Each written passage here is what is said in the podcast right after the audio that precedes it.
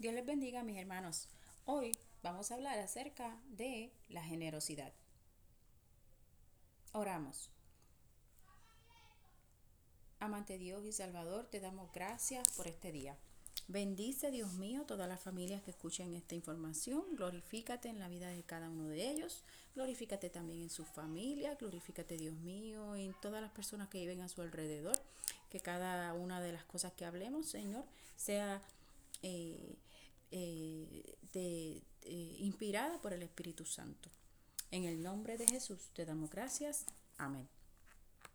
Hoy vamos a hablar acerca de la generosidad. La generosidad es dar a manos llenas. El Espíritu Santo es el que nos guía a ser generosos y nos dice cuándo serlo. Es importante ser generoso y dar a manos llenas de cosas que hagan sentir bien al ser humano o que los hagan más saludable. Si hay una cosa que Dios me enseñó desde el principio de mi conversión, fue vamos a dar calidad, vamos a dar a manos llenas, no cualquier cosa, sino lo que Dios nos ha regalado, que es la salvación en Cristo Jesús. Así que tenemos que ser generosos en nuestra oración.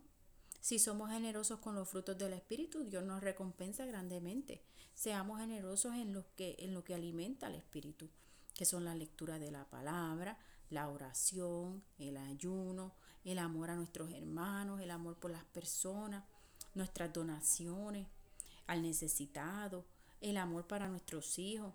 Seamos generosos en hacer la voluntad de nuestro Padre.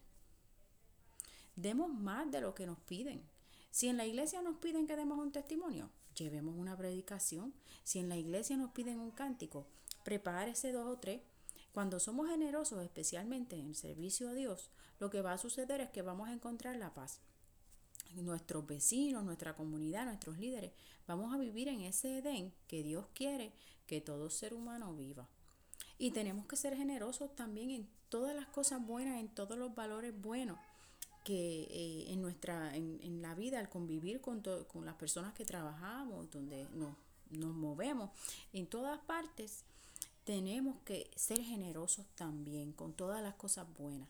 Así que si en el trabajo nosotros nos piden algo, pues tenemos que dar más del 100%. Y ser generosos con todo lo bueno, lo que va a suceder es que usted va a ser recompensado mucho más allá de lo que usted se imagina.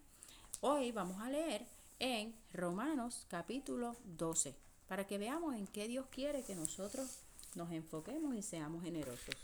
Dice, Así que, hermanos, os ruego por las misericordias de Dios que presentéis vuestros cuerpos en sacrificio vivo, santo, agradable a Dios, que es vuestro culto racional. No os conforméis a este siglo, sino transformaos por medio de la renovación de vuestro entendimiento, para que comprobéis cuál sea la voluntad de Dios, agradable y perfecta. Digo pues, por la gracia que me es dada, a cual que está entre vosotros, que no tenga más alto concepto de sí con el que debe tener, sino que piense de sí con cordura, conforme a la medida de fe que Dios repartió a cada uno. Porque de la manera que en un cuerpo tenemos muchos miembros, pero no todos los miembros tienen la misma función, así nosotros siendo muchos somos un cuerpo en Cristo y todos miembros los unos con los otros.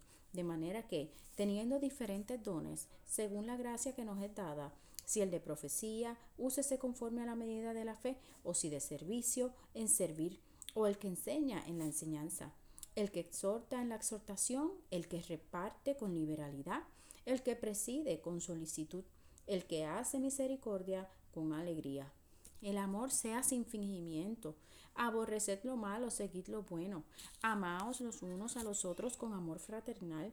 En cuanto a honra, prefiriéndoos los unos a los otros en lo que requiere diligencia, no perezosos, fervientes en espíritu, sirviendo al Señor, gozosos en la esperanza, sufridos en la tribulación, constantes en la oración, compartiendo para las necesidades de los santos, practicando la hospitalidad. Bendecid a los que os persiguen, bendecid y no maldigáis, gozaos con los que se gozan, llorad con los que lloran unánimes entre vosotros, no altivos, sino asociándoos con los humildes. No seáis sabios en vuestra propia opinión, no paguéis a nadie mal por mal, procurad lo bueno delante de todos los hombres. Si es posible, en cuanto dependa de vosotros, estad en paz con todos los hombres. No os venguéis vosotros mismos, amados míos, sino dejad lugar a la ira de Dios, porque escrito está, mía es la venganza, yo pagaré, dice el Señor. Así que, si tu enemigo tuviere hambre, dale de comer, si tuviere sed, dale de beber, pues haciendo esto, ascuas de fuego amontonarás sobre su cabeza. No seas vencido de lo malo, sino vence con el bien el mal. Y como leímos, hermanos, ya sabemos en qué nosotros tenemos que ser bien, tenemos que dar la milla extra. Vamos entonces a ser generosos y a darle calidad de vida a nuestro prójimo. Todo lo que haga mejor a su prójimo, practíquelo más. Dios nos ha llamado a ser parte de una misión noble y justa. ¿Queremos qué queremos? ¿Calles de oro, mar de cristal? ¿Mar de cristal? Vamos a trabajar para que el reino de Dios se establezca en la tierra. Vamos a trabajar para tener ese Edén donde todos queremos vivir, donde se respire aire puro, donde el ser humano es luz, donde sembremos semillas que florezcan, que sus ramas den semillas y que extiende y que se extiendan hacia todos lados, donde los pájaros puedan hacer nido.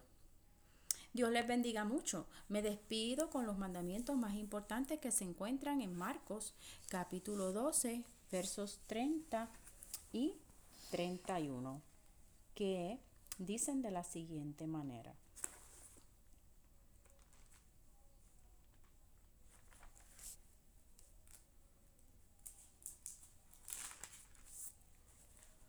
Y amarás al Señor tu Dios con todo tu corazón y con toda tu alma y con toda tu mente y con todas tus fuerzas. Este es el principal mandamiento. Y el segundo es semejante, amarás a tu prójimo como a ti mismo. No hay otro mandamiento mayor que estos. Dios les bendiga.